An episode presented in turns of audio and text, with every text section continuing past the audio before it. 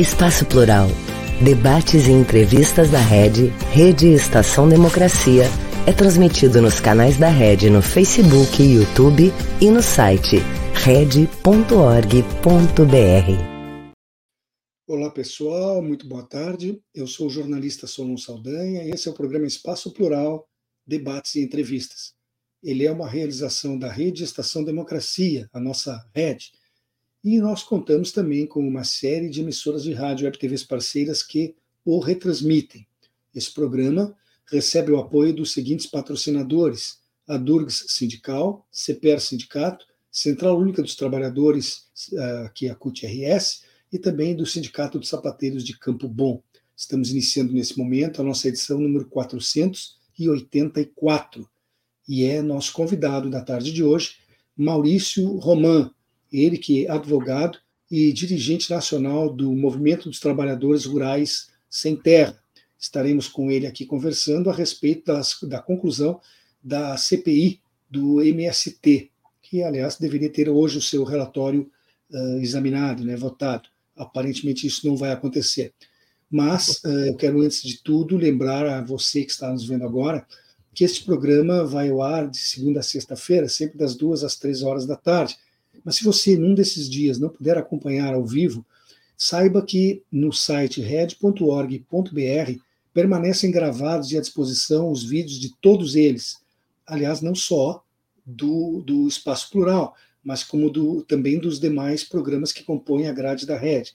Neste mesmo endereço, você ainda encontra uma série de artigos especialmente escritos, além de notícias que são atualizadas diariamente pelas jornalistas Gisele Agliardi e Nicole Goulart. Antes de iniciar, ainda faço um último pedido, e esse direcionado à nossa audiência.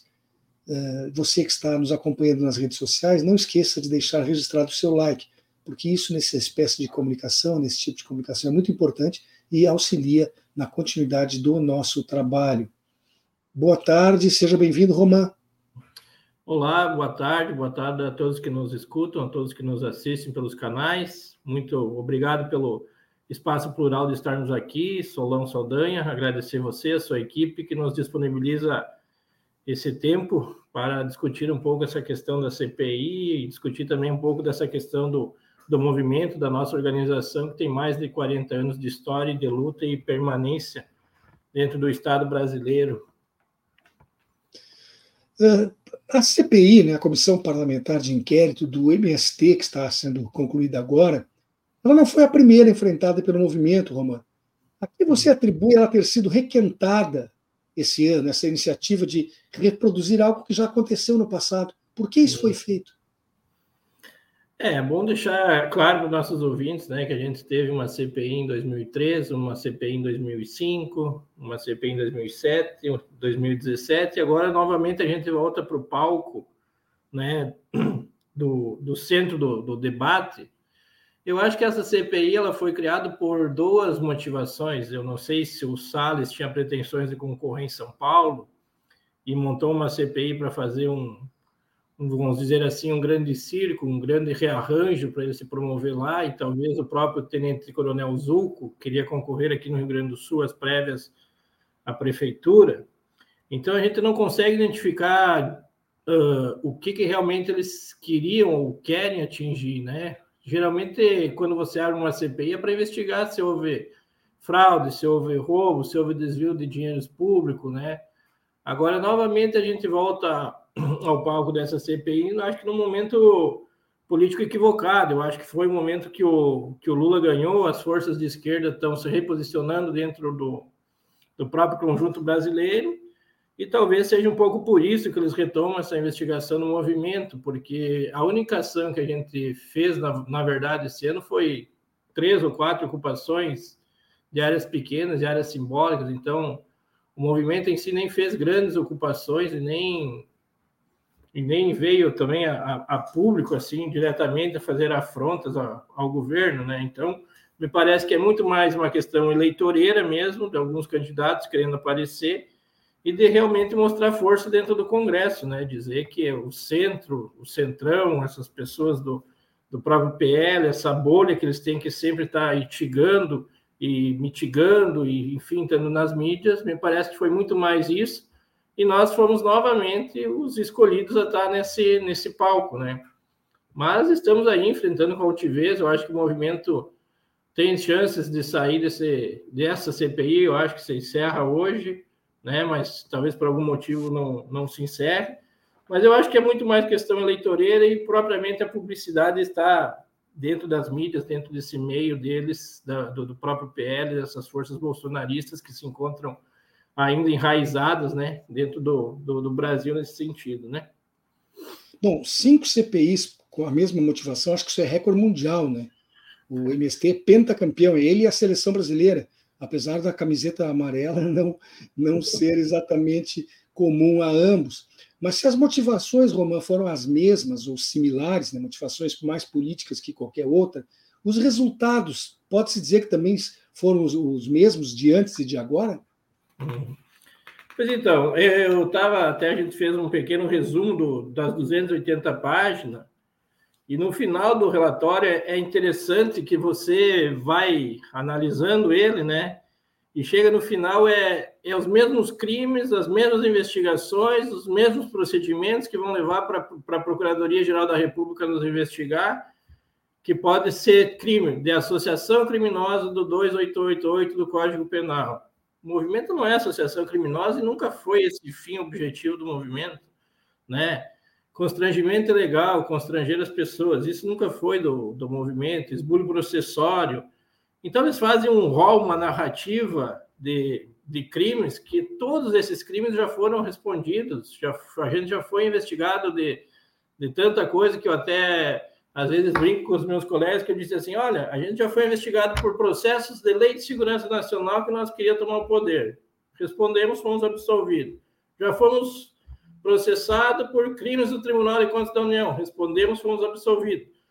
Então, tecnicamente, no fundo, no fundo, esse relatório não traz nada de novo, né? A nossa avaliação é que esse relatório é um relatório ideologicamente, né, para perseguição, né? Ele não traz qualquer análise, né, ainda que superficial, do posicionamento dos demais membros da CPI. Ele faz um relatório único, isso que a gente já falava, quatro meses atrás, três meses atrás, lá no, no dia 18 do 5, quando eles iniciaram a CPI, a gente já dizia que o relatório do relator Salles e do tenente Hugo já estava pronto, porque não nos trouxe nada de novo, não conseguiu discutir a política da reforma agrária, não conseguiram discutir a questão da fome brasileira, não conseguiram uh, botar no relatório oposições, nem da fala do João Pedro, nem da fala do Geraldo, do professor Geraldo, nem da fala das deputadas Sami, dos deputados que estavam lá no plenário para discutir a reforma agrária.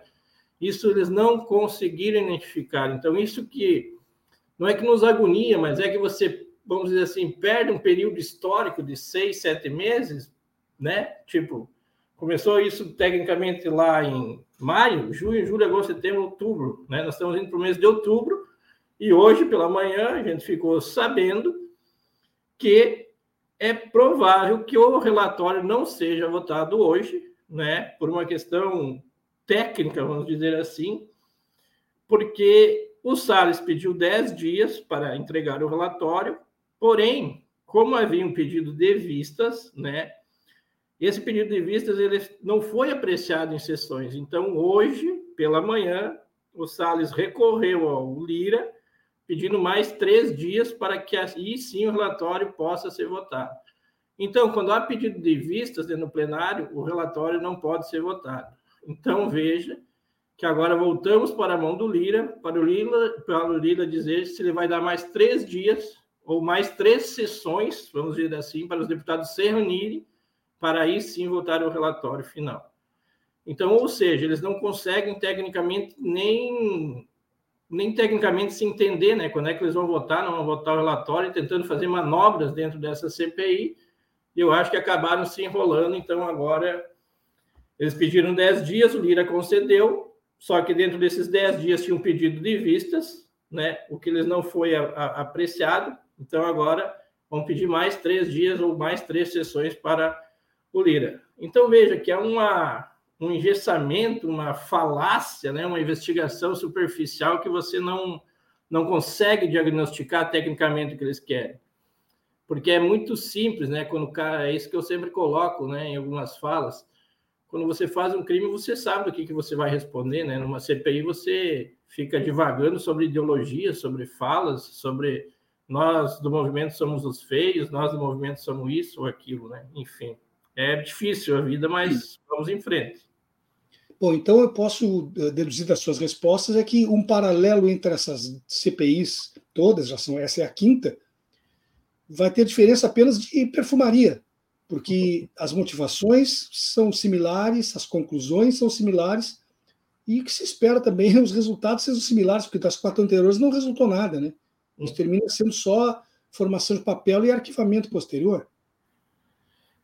Pois então, é realmente é, é, é isso, né? Eles dizem que vão defender a grande propriedade, a propriedade sagrada, a propriedade, um patrimônio histórico deles. Mas vamos ser sinceros, se todo esse patrimônio fosse deles, né? A gente não estaria vivendo o que vive hoje, né? Com a fome, o desemprego, né? O agro dizem que o agro vive bombando, o que não nos parece que é verdade, né? Porque agora na enchente aqui no Rio Grande do Sul, quem produziu 39 mil marmitas foi um ST que se colocou à disposição, encantado em Roca Salles, em ajudar as famílias que estavam passando por várias dificuldades e tecnicamente, pelo que eu vi lá e o que eu pude estar presente, eu não vi em nenhum momento comparecer alguém do agronegócio lá para ajudar, ao menos na questão de matar a fome daquelas pessoas que estavam lá já desassistidas há bom tempo. O que eu vi foi o governo federal colocando uns bons recursos, bons dinheiro para poder levantar as, as, cidades aqui, né?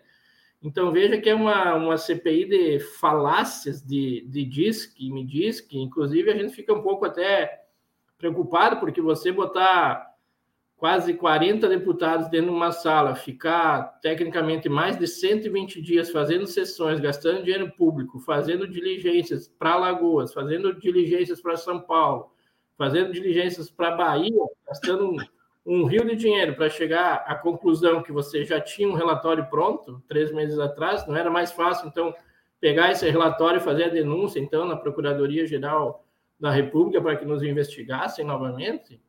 Né? Além de tudo isso, você gasta um dinheiro totalmente desnecessário, né? um dinheiro público que podia estar sendo investido em educação, em saúde, e propriamente na reforma agrária. Né? Então, a gente fica um pouco constrangido com isso, mas de qualquer forma o relatório vai, vai ser aprovado e a gente não tem não tem dúvida disso. Eu acho que talvez o Lira hoje deve já despachar para nas próximas duas sessões ser, ser votado do jeito que ele se encontra, né? Na verdade, é, o que talvez buscasse, como você mesmo levantou antes, era uma, um espaço para vitrine, mas até nisso ficou um tanto quanto prejudicado, porque, paralelamente à CPI do 8 de janeiro, ela tirou uh, protagonismo dessa CPI do, do MST, né, que ficou algo secundário. Né? Então, na verdade, o pessoal uh, fez uma claque para eles próprios se aplaudirem. Pelo menos é a gente que, que olha de fora como leigo tem essa impressão. Não te parece que o fato de haver mais de uma CPI também esvaziou esta? Hum. É, na verdade, o que estava acontecendo em Brasília eram, na verdade, cinco CPIs, né? Tinha do 8 de janeiro, tinha do Ronaldinho, tinha a das lojas Renner, se não me engano, um negócio assim. Então, né? é. Então, eu acho que elas, elas ficaram esvaziadas, mas o que realmente aparecia na mídia era a, a CPI do MST como se fosse achar aí todas todas as sessões até a gente brinca daí eles sempre achavam não agora vai vir uma, uma bala de prata agora vai vir isso agora vai vir aquilo. E na verdade ficavam em narrativas né porque tu chamou por exemplo o ministro Paulo Teixeira. O ministro Paulo Teixeira ficou sete horas falando sobre a questão da reforma agrária e não tem uma linha no relatório você pega também o, o próprio ministro lá da, da, Agricultura, falou por cinco horas, não tem uma fala, sobre, uma linha escrita sobre a fala do, do ministro da Agricultura. Né? Então, ou seja, você movimenta uma máquina institucional e continua naquela retórica, vamos dizer tecnicamente assim, de 2001, 2002, que o movimento é uma facção, que o movimento é ligado aos terroristas, que o movimento uh, não luta por terra, porque o movimento não sei o quê. Em nossas diligências, nós achamos uma casa da líder que é, que é bonita, ela tem um, uh, ela tem melhores condições do que as outras famílias. Mas veja, mesmo que isso tudo fosse uma narrativa verdadeira, existem órgãos competentes para investigar. Você não precisa fazer uma CPI desta envergadura, né? Se você tem órgãos competentes dentro do, da, da justiça para investigar se há desvio das pessoas, se há desvio de conduta, se há desvio de dinheiro público. Aí você faz uma outra diligência lá em Alagoas para investigar o Instituto de Terras, não sei o quê. Só que, gente, o Instituto de Terras de Alagoas é do Estado, não é do, não é da União. Tanto é que o próprio STF disse isso numa decisão. Disse: olha, vocês não têm competência técnica para investigar. O engraçado é que eles foram lá investigar e aparece no relatório.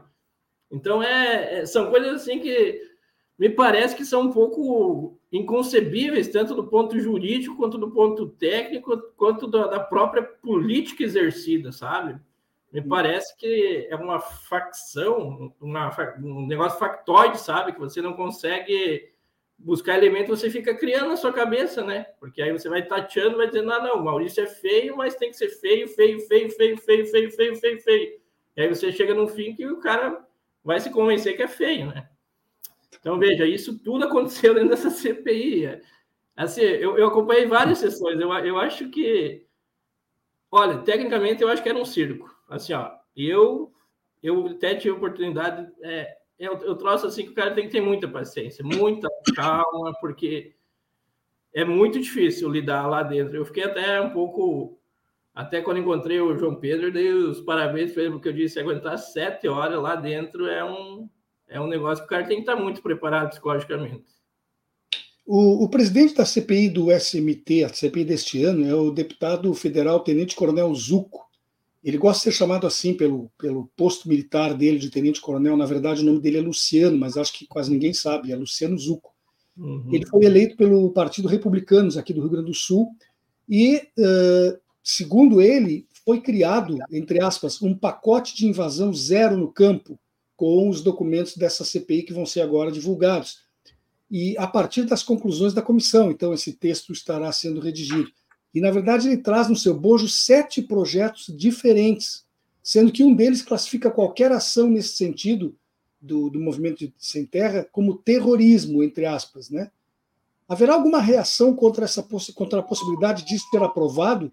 Se passar esse texto uh, determinando que é terrorismo, o MST pretende uh, tomar alguma providência jurídica quanto a isso?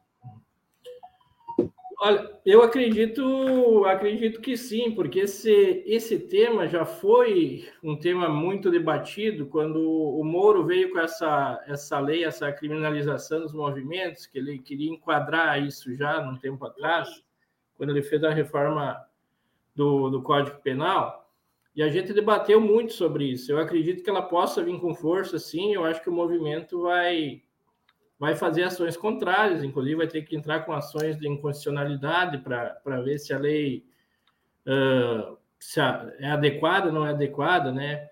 Mas mesmo assim, que se você tiver uma lei enquadrando como terrorismo, né? Então você vai ter que ver bem certinho por onde ela vai, vai tramitar, o CNJ vai, vai acatar isso, não vai, né? Vai passar no Senado, não vai, o STF vai modular ela.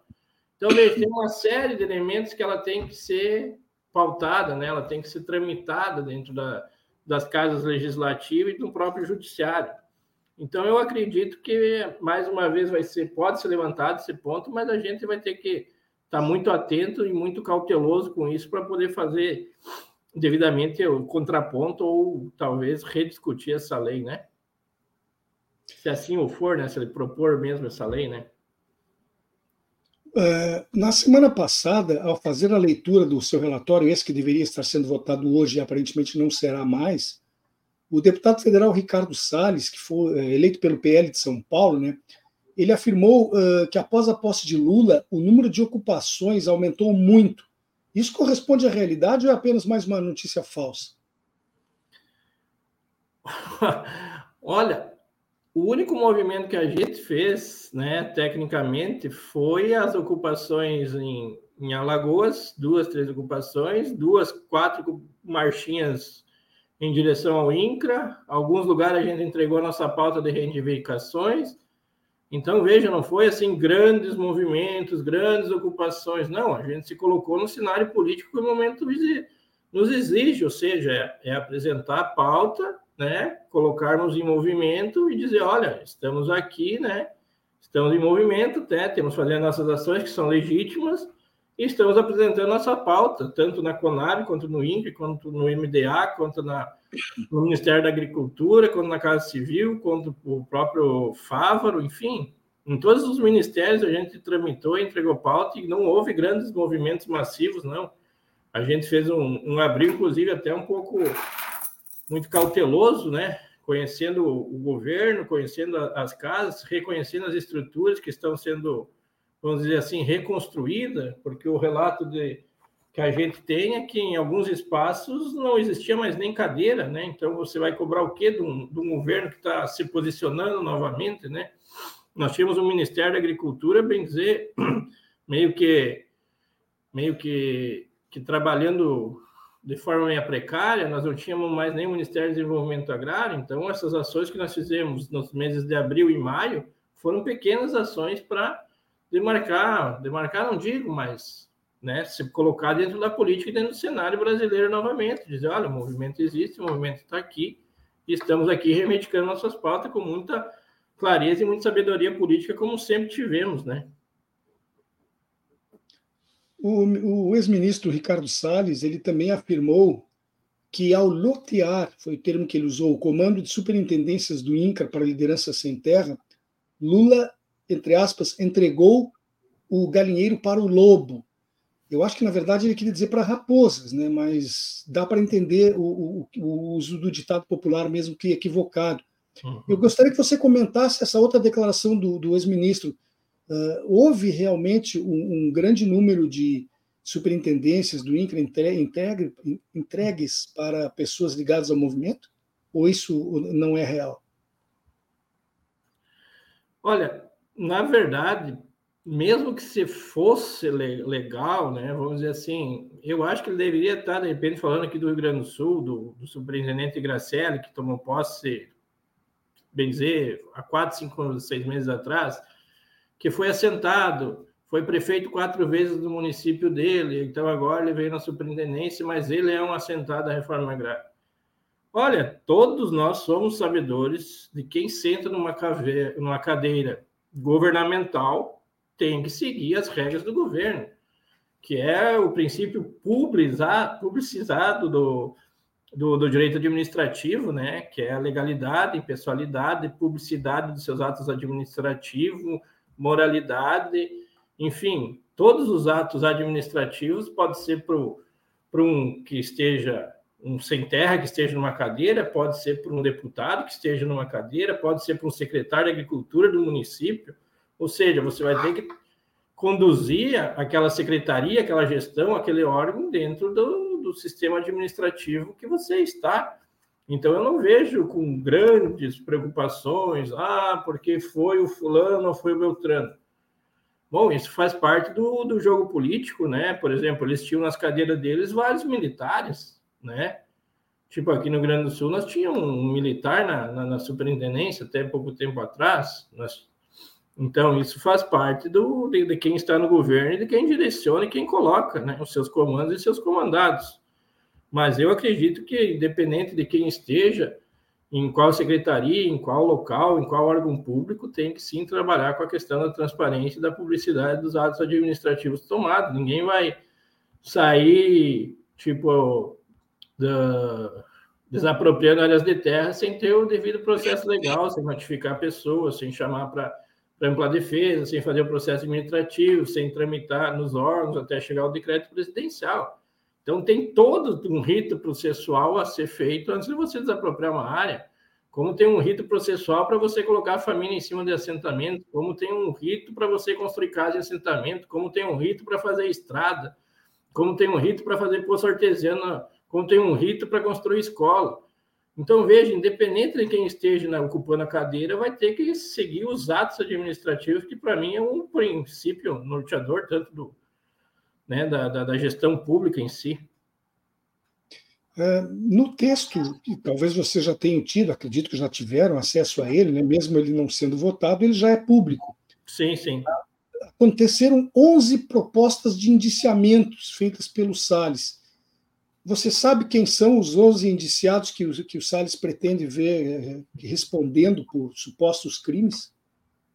É, eu tenho uma lista aqui, na verdade, né? Na verdade, estava o Valmir Assunção, o deputado, estava na lista, mas eu acho que tudo indica que, que pode ser que ele saia, né? Tem outros militantes da Bahia que são na relatoria dele, o Paulo César, o Diego, a Júlia, o companheiro Cineri Barbosa, o Elzo Souza, a própria Débora na, na Lagoas, e, enfim, deve entrar outras pessoas que também serão investigadas por aqueles supostos crimes que eu tinha elencado logo aí no começo, né, que é que são as questões de, de associação criminosa, lavagem de dinheiro, furto qualificado, esbulho processório.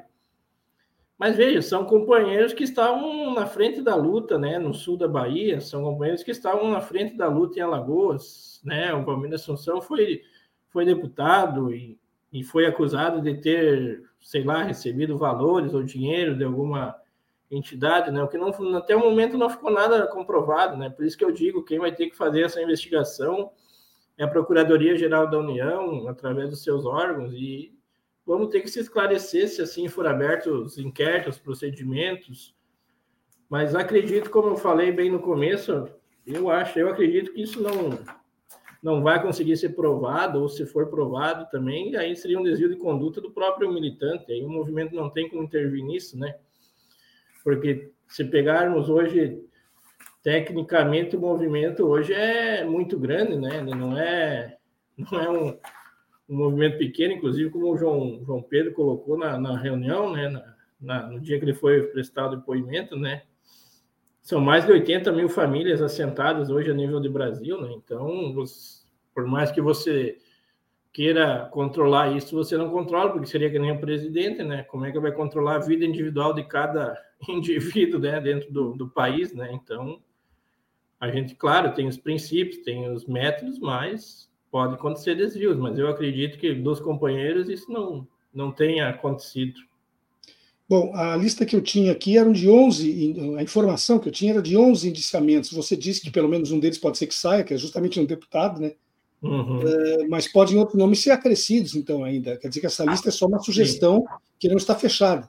É, ela não, não fechou ainda, né? Porque é isso, né? O Salles ele vai, vai ver se, mas se o Lira vai dar os mais, mais três dias para ele aprovar realmente isso ou não. Mas mesmo não aprovando, eu acredito que eles vão pegar esse relatório, vão fazer uma MIS, vão fazer uma, uma caminhada até a Procuradoria da República, vão tirar foto, vão apresentar, está aqui o relatório, pegamos os caras, os iniciados são esses, tem que investigar mas isso faz parte do jogo político, faz parte do, do jogo democrático, né? Do mesmo modo, né? A gente vai ter que enfrentar isso com muita, muita clareza, com muita tranquilidade, como sempre o movimento fez em todos os seus processos criminais, processos cíveis, processos.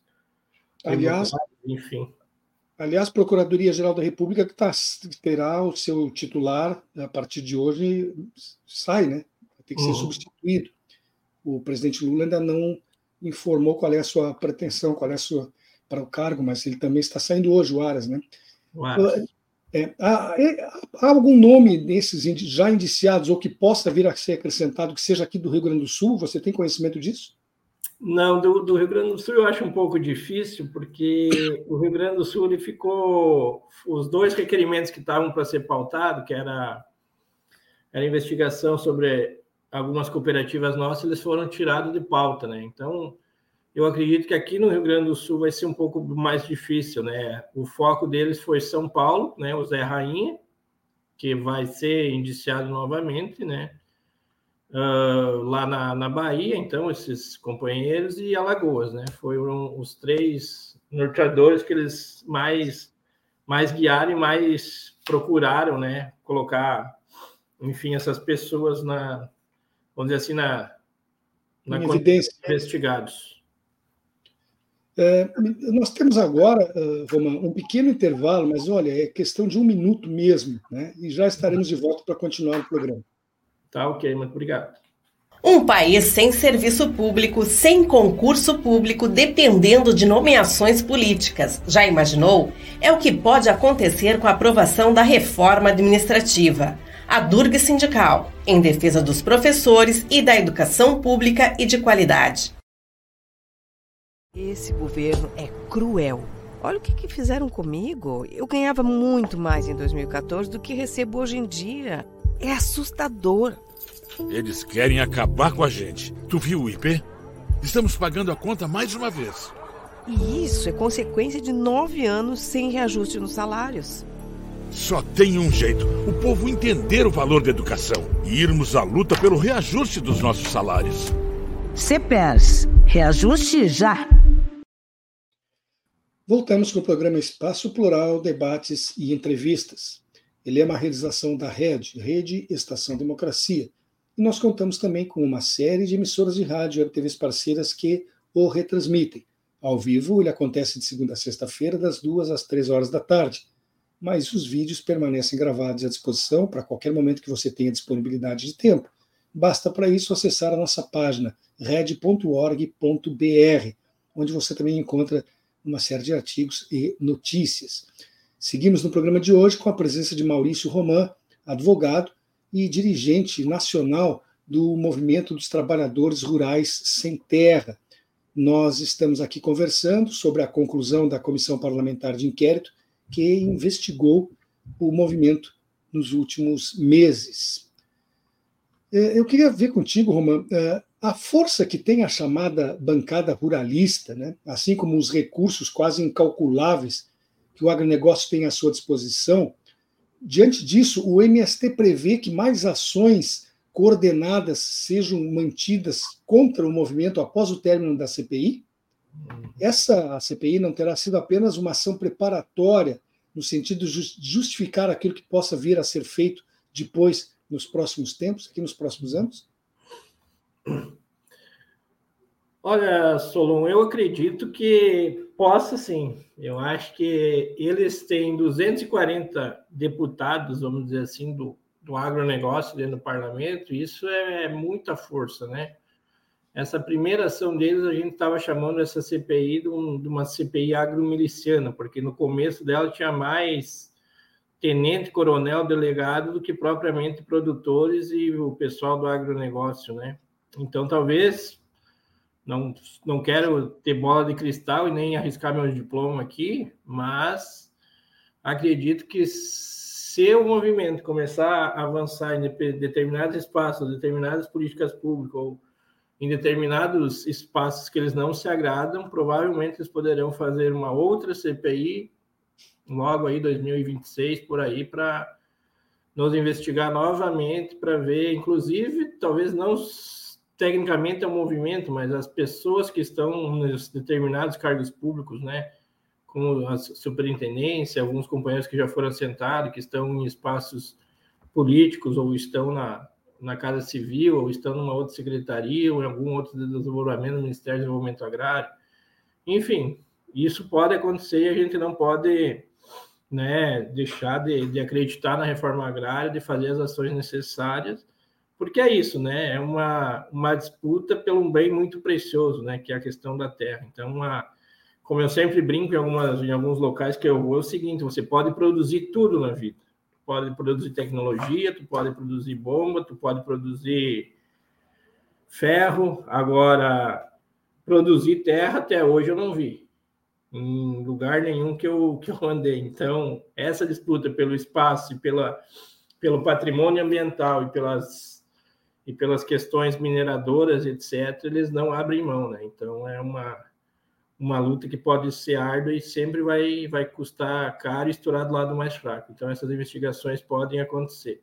Agora há pouco, só para registrar brevemente, recebi a informação que a sessão de hoje, das três horas da tarde, foi cancelada e vai ser reprogramada para quinta-feira, às nove da manhã. Então, eles conseguiram cancelar a sessão de hoje de tarde. Então, vejo que o relatório está difícil de sair, né? É, como é que repercutiu o depoimento do João Pedro Stedley na CPI, uma vez que esse era um dos mais esperados por todos, né? tanto pelos seus detratores como pelos seus companheiros de luta? O depoimento dele, é, na tua concepção, saiu a contento, a, a, cumpriu o papel que deveria ser cumprido como um representante do movimento lá dentro do, do Congresso Nacional? Olha, eu acredito que sim, porque o que a gente acompanhou pelas mídias, pelas redes sociais e pelo posicionamento de muita gente, né? Estou com o MST, estou usando o boné do MST. O João Pedro, tecnicamente, ele é um, um, uma pessoa muito estudada, muito esclarecida, né? E ele, ele soube pontuar muito bem as perguntas, com muita, muita calma, falando muito calmamente, né, buscando em textos, em livros, fazendo apontamentos, né, falando para ele brincando lá com, com, o deputado Kim Catarino, dizendo, olha, ô Kim Catarino, tu que gosta de estudar, tá aqui esse livro, né, se você ler esse livro aqui, você vai poder pontuar melhor algumas questões, e ele com muita tranquilidade colocando, né, o que que era o lúmpio, o lupizinato, né, o que que era algumas perguntas de alguns deputados colocavam, ah, lá na China tem comunismo. Não, não, porque lá já existe. Então, enfim, veja, ele conseguia fazer várias brincadeiras e colocando muito claro e tecnicamente para as pessoas, né, do que, que é realmente a reforma agrária, a sua necessidade, o nosso posicionamento político, né, enfim, eu acho que ele foi muito feliz na, na sua fala lá de, de 7 horas e 32 minutos, né, tu debatendo e falando com muita altivez e muita tranquilidade, né? Colocando os pontos necessários. Mas eu acho que isso aí não vai aparecer no relatório, não, viu? Acho que essa parte aí eles esqueceram de anotar. é, bom, temos que aguardar essas 48 horas, né? Para ter certeza. Ações sociais do, do movimento dos trabalhadores rurais sem terra, como a recente distribuição de refeições através da sua cozinha solidária, você citou isso na primeira parte do uhum. programa, que foi feito para pessoas atingidas pelas enchentes aqui no Rio Grande do Sul, elas não recebem da mídia o destaque devido. A força que tem o agronegócio enquanto anunciante pode ser causa disso? Você acredita que, além do cuidado financeiro, as empresas de comunicação têm também algum ranço ideológico com o SMT? Será que o silêncio da mídia é ideológico, é, financeiro ou as duas coisas, Renan? Hum. Olha, eu acho que são, a, são as duas coisas, porque, inclusive, é, aqui né, a gente tem um, setor de comunicação também, né? A, a RBS ela não, não publica muita coisa do, do movimento aqui no Rio Grande do Sul, né? Então, então, veja, não é nem por questão, talvez, dos repórteres ou das pessoas que trabalham né, no, no, nos programas. Eles vêm lá, nos entrevistam e as nossas entrevistas não, não aparecem porque tem um comando, né? Uma ideologia, uma defesa de um, de um governo, de um status quo, né? Daquela instabilidade que nada que é diferente pode passar nisso. E a gente só conseguiu aparecer na mídia encantado porque o Caco Barcelos foi, foi visitar, né? O, o município lá e nos encontrou lá. Mas veja, então, para nós conseguir uma brecha, um furo, alguma. É muito difícil, não só aqui no Rio Grande do Sul, em São Paulo também, né, nas grandes redes. Mas eu acho que a questão ideológica, é, essa perseguição contra o movimento, esse preconceito, né, ele não está enraizado só na, numa parte da, da elite brasileira, né? Ela está nesses meios de comunicação, né? Porque não é não é não é vamos dizer assim palpável com tudo que o movimento faz, com tudo que o movimento já desenvolveu, com tudo que o movimento já, já produziu, né? De tanta coisa boa, você não conseguir furar essa bolha, não conseguir aparecer nas mídias, né? Nesses nesses locais, né? Veja, não é pouca coisa você produzir 39.400 marmitas em duas semanas, né? Eu fui lá na cozinha, teve um dia o dia que eu estava lá, no sábado, a gente produziu 2.500 marmitas, né? Começamos a trabalhar às 4 da manhã para as 10 da manhã tá prontas as marmitas, né?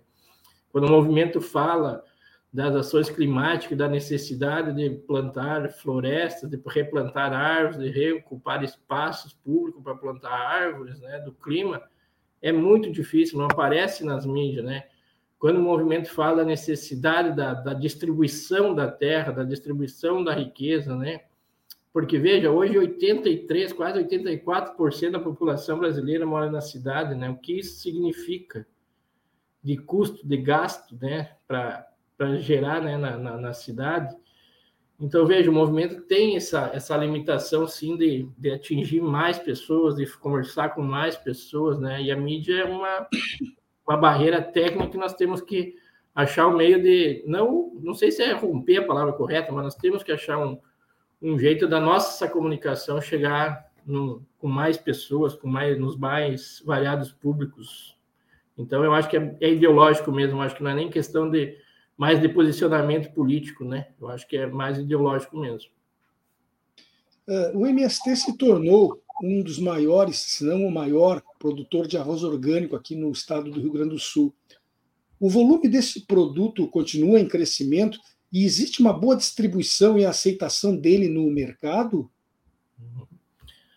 Olha, o nosso, nosso arroz orgânico produzido aqui no Rio Grande do Sul, a gente está com em torno de 160, 170 mil toneladas anos né, de arroz de, produ de produção. Né? Nós temos um, um, limitador que não é nem. A gente tem até capital, vamos dizer assim, político e, e capital econômico, enfim, tem terra, tem áreas que poderia aumentar, né? Mas aí a gente corre o risco de tu aumentar muito a produção e não ter para onde vender, né? Então, esse é o nosso, nosso gargalo ainda aqui no Rio Grande do Sul, nesse sentido da, da competitividade do, do produto do arroz. A gente entrega muito para a merenda escolar, né? Para o PA, para o PENAI, né? Para algumas chamadas públicas em São Paulo, outras chamadas públicas na Bahia, a entrega para os militares também, algumas chamadas públicas de licitação. Então, enfim, o arroz ele tem uma saída muito boa, uma perspectiva muito boa, mas o nosso limitador é um pouco isso ainda, né? Porque quando você vai aumentando a produtividade, você tem que aumentar os silos dos armazéns, você tem que fazer uma logística de distribuição diferenciada. Então, tem toda uma cadeia, né? Porque entregar matéria-prima pronta ao mercado, ela te exige, né? Um tamanho maior, uma logística maior, uma estrutura maior, né? Então, esse ano acho que vamos chegar na casa de 170 mil quilos por aí, 170 toneladas, né?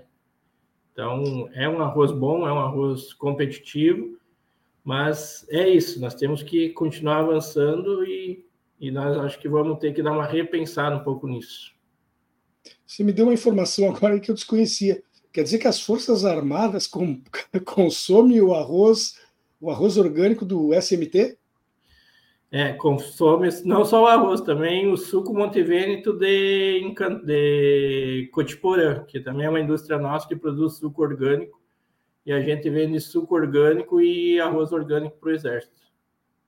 Isso aqui no Rio Grande do Sul ou em outras é, unidades? É, no Rio Grande do Sul também? e a nível de Brasil também. Aqui a gente entrega em Santa Maria, entrega em Cruz Alta e mais alguns outros espaços. Então a gente entrega para o Exército também. Essa é uma informação bastante interessante. Tenho certeza que, como eu, boa parte da população não, não tinha conhecimento. Uh, ou seja, na hora de comprar um bom produto, o ranço é deixado de lado. Né? Bom produto por bom preço, não importa se é um adversário ideológico, vamos participar, vamos comprar. Falar em comprar, né? O, o, o, MST tem uma loja aqui em Porto Alegre, ali na Cidade Baixa. Eu acredito que possa ter outras em outras cidades brasileiras, eu, eu desconheço, uhum. conheço a de Porto Alegre apenas. É, essa iniciativa aproxima os agricultores da população urbana e uhum. ajuda, de certa forma, a mudar a imagem do movimento, além de propiciar alguma renda para o movimento? Uhum. Então, Solão, sim, né? Na verdade, aqui nós temos nosso armazém do campo, que é onde a gente coloca nossos produtos, né? A gente faz alguns atos políticos ali, teve o ato de desagravo às companheiras que estiveram à frente da CPI, que foram bastante agredidos, inclusive investigados pelo, pela, pela Câmara dos Deputados por decoro parlamentar, por ter ofendido a, o, o Zulco, enfim. E sim, esses armazéns nossos, agora nós estamos abrindo um em Pelotas, né, que provavelmente vamos inaugurar logo logo em Pelotas. E a nível de Brasil, nós estamos sim já com, acho que na casa dos 38, 39 armazéns esparramados a nível de Brasil, né, na, Se você for na Bahia, você vai achar, em Minas Gerais você vai achar, no Rio de Janeiro você vai achar. Em Brasília temos um armazém ainda meio que pequeno, mas está lá, temos ali perto do, do plano, do plano piloto. Então, temos vários espaços, que é um espaço, ele é um espaço um pouco cultural, um pouco faz um pouquinho de política, coloca os nossos produtos ali da, da reforma agrária, o arroz, o suco, a erva, né, as verduras, né, para ir dialogando com a população. São espaços muito interessantes, né, para a população um pouco conhecer, né, o que, que é a, a produção agrícola vindo do, dos assentados, produtos orgânicos sem agrotóxicos, porque a nossa certificadora aqui do Rio Grande do Sul, que é a, que é a COSEAGS, ela faz a, as vistorias né, nas hortas, enfim, nas comunidades, para poder certificar o produto através do Ministério da Agricultura, que é o MAPA, né? Então tem toda uma, uma lógica, né? Porque os produtos têm que ser certificados e têm que ser né, orgânicos para poder colocar no mercado com uma certificação correta, né? Então isso a gente trabalha muito, né? Para chegar a esse a esse nível né, de, de comércio né, e essa eficiência né, nos nossos produtos. E tudo que o MST produz é orgânico. O MST evita ou, ou proíbe, não sei se é uhum. zero o uso de qualquer produto químico ou o que o agrotóxico, como alguns dizem, defensivos agrícolas, como outros falam com eufemismo, uh, nunca é utilizado essa espécie de produto. O pessoal faz, faz sempre uma agricultura ecológica. Isso aqui, aqui na região de Porto Alegre a gente tem isso com bastante força, né? Aqui é uma região que, por exemplo, você pegar a região de, de Viamão, aqui onde são quase 9 mil hectares de, de área, né? Ali é proibido, né? Porque é uma é considerado reserva legal aquele assentamento ali em Viamão, então é naquela barragem, é a barragem que fornece água para uma parte para para Gravataí, então ali dentro é proibido qualquer tipo de agrotóxico, né? Então, toda ali o pessoal, todas as hortas, todo o arroz ali naquela região, tudo é, é certificado organicamente para trazer para as feiras. Tem feira no Menino Deus, tem feira no, no Moinho de Evento, né? Tem várias feiras na, na Secretaria da Agricultura aqui em Porto Alegre, também tem as feiras na quarta-feira. Em Nova Santa Rita também tem várias fiscalizações, né? No sentido, inclusive, o secretário da Agricultura ali né, faz a, a, gestão ali, então tem vários pontos nossos aí que é livre realmente de, de agrotóxico, de, de produção de, de veneno, né? A gente tenta fazer com que isso seja corretamente o correto, vamos dizer assim, né? Produzir um produto bom de qualidade para poder botar no mercado para as pessoas se alimentarem.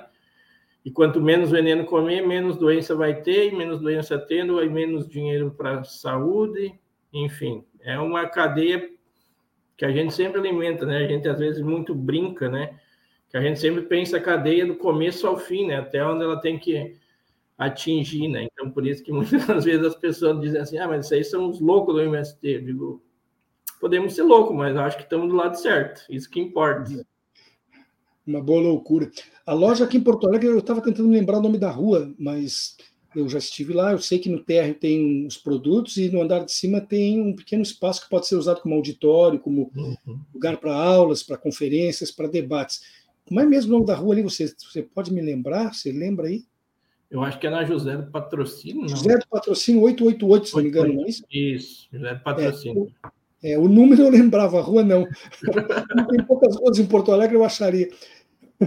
Bom, então José do Patrocínio 888, para quem quiser conhecer, na Cidade Baixa, aqui na cidade de Porto Alegre, produtos eh, livres de agrotóxicos de excelente qualidade e produção.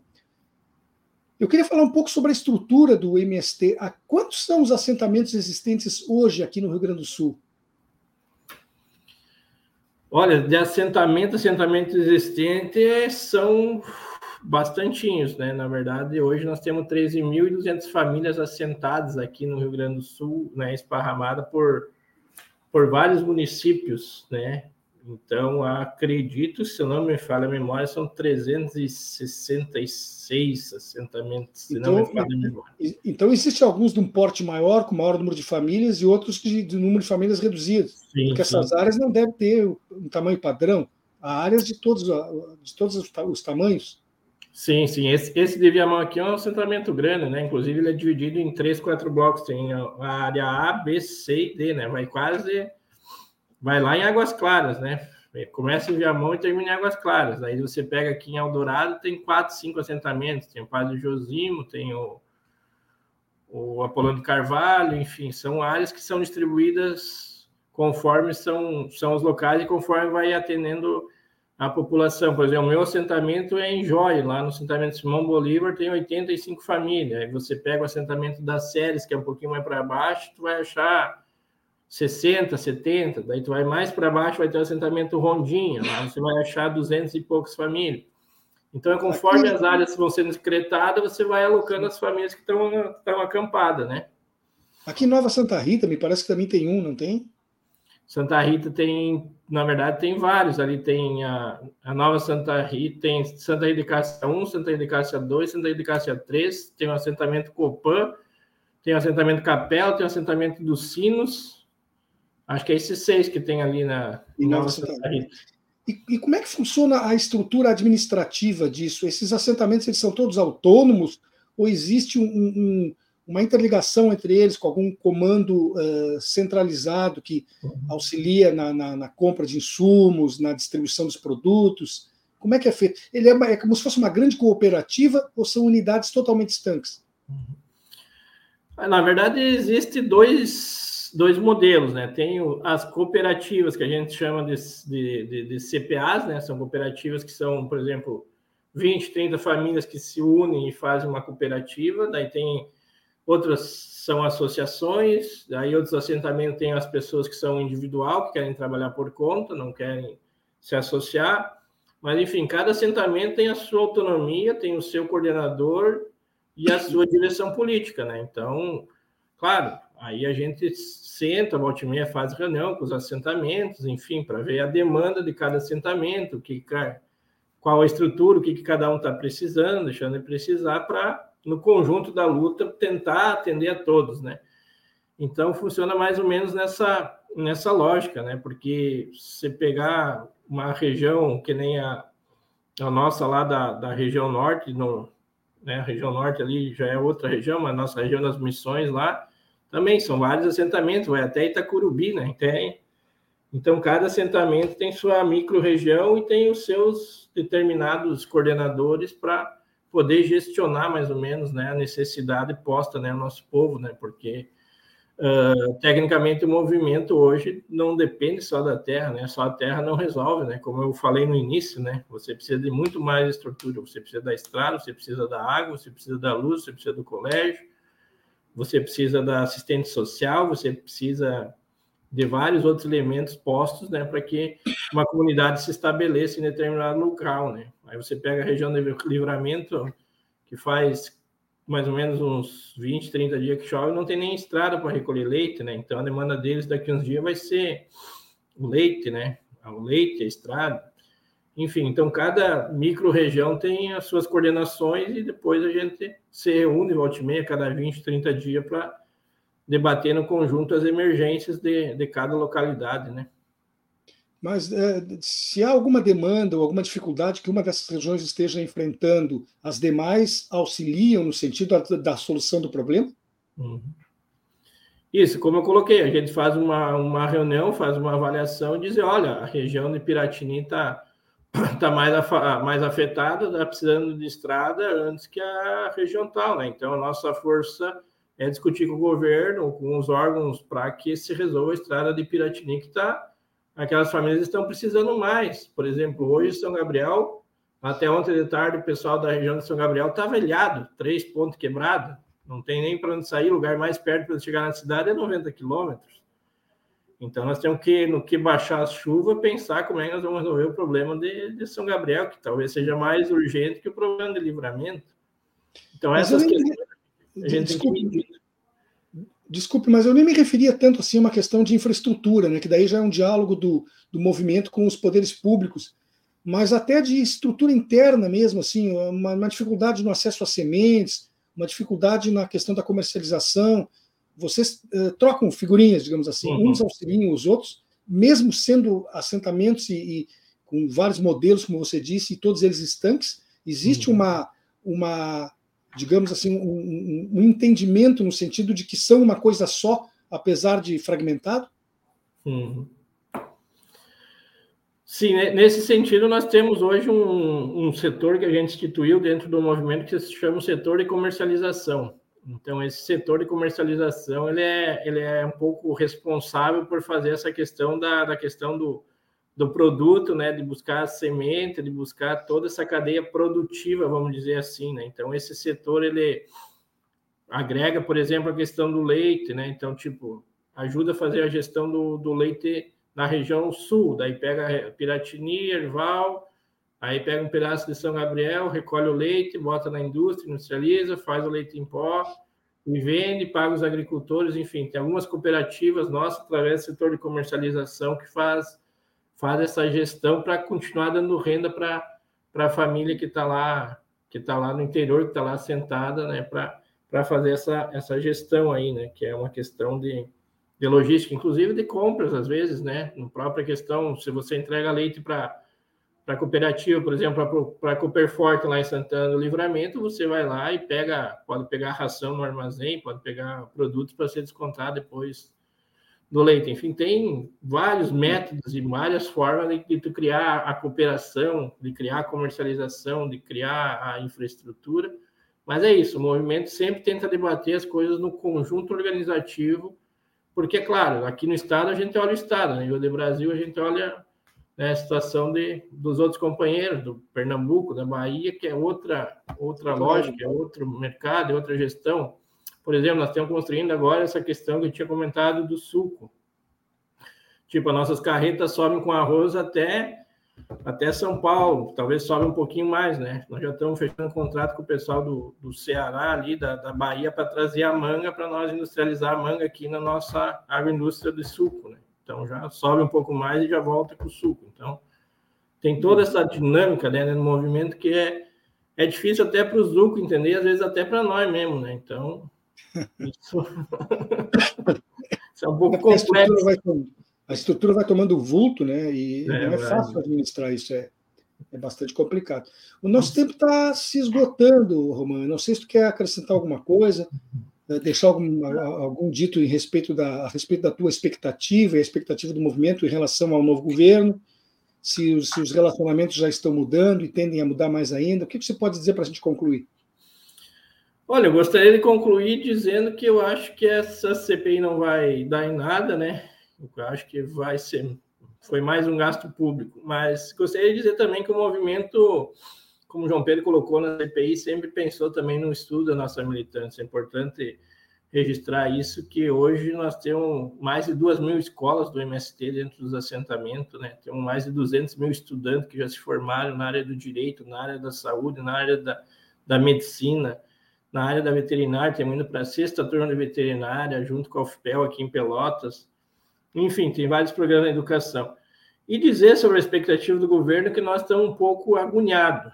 Essa eu acho que talvez seria a palavra mais correta, porque já foram oito, já, já estamos indo para quase nove meses de governo e até agora o governo não sinalizou, bem dizer, nenhuma área a ser desapropriada, não sinalizou nenhum um contrato de de compra institucional, não sinalizou nem como ele vai fazer a, a questão da, da, reforma agrária. Então, a gente está um pouco agoniado com, com, com, esse governo, mas estamos monitorando. Já fizemos quatro rodadas de negociação, mas seguimos um pouco apreensivo, né? Nesse sentido da, da demora. Mas, enfim, agradecer mais uma vez ao espaço plural, né, a vocês nos ter dado esse tempo, essa horinha para poder estar conversando e dialogando com, com os ouvintes aqui. Nós é que agradecemos pela tua presença no programa de hoje, que está chegando ao final. O convidado, para quem não acompanhou desde o começo, é Maurício Roman, advogado e dirigente nacional do Movimento dos Trabalhadores Rurais Sem Terra. Estivemos conversando aqui sobre a conclusão da CPI do MST e de outros assuntos relacionados a eles, enfim, né, ao movimento seu trabalho, tudo aquilo que ele tem produzido e realizado. Lembramos mais uma vez a todos que esse programa recebe o apoio dos seguintes patrocinadores: a Dulce Sindical, CEPER Sindicato, Central Única dos Trabalhadores, a CUT-RS e o Sindicato dos Sapateiros de Campo Bom. Mais uma vez, muito obrigado pela tua presença, Maurício, até outra oportunidade. Valeu, obrigado a todos. Uma boa semana. Boa semana. Antes de encerrar, eu quero convidar a você que está nos acompanhando agora para que adquira o hábito de regularmente visitar o site red.org.br. Isso é muito relevante para o nosso trabalho e que ele tenha continuidade. Agradeço aos colegas jornalistas Babton Leão, que esteve na técnica, e Graça Vasques, que lidera a produção. Concluo com meu muito obrigado, especialmente dirigido a você, que nos acompanhou e nos prestigiou com a sua audiência até este momento. Uma excelente segunda-feira, forte abraço não, segunda não, hoje é terça, uma excelente terça-feira. Forte abraço e até amanhã. Espaço Plural é exibido pelas redes sociais dos seguintes parceiros: CUT RS, Rede Soberania, Rádio Com Pelotas, O Coletivo, Rádio Ferrabras FM de Sapiranga, Coalizão do Movimento contra a Discriminação Social, Coletivo Pão com Ovo Jornal Brasil Popular e TV Caxias em sua página no Facebook e pelo canal 14 da NET Claro, Jornal Já Porto Alegre, Portal Litoral Norte RS e Terra Livre Rádio Web de Ulha Negra, Passo de Torres TV, para Desporto TV e Paideia TV em seus canais no YouTube.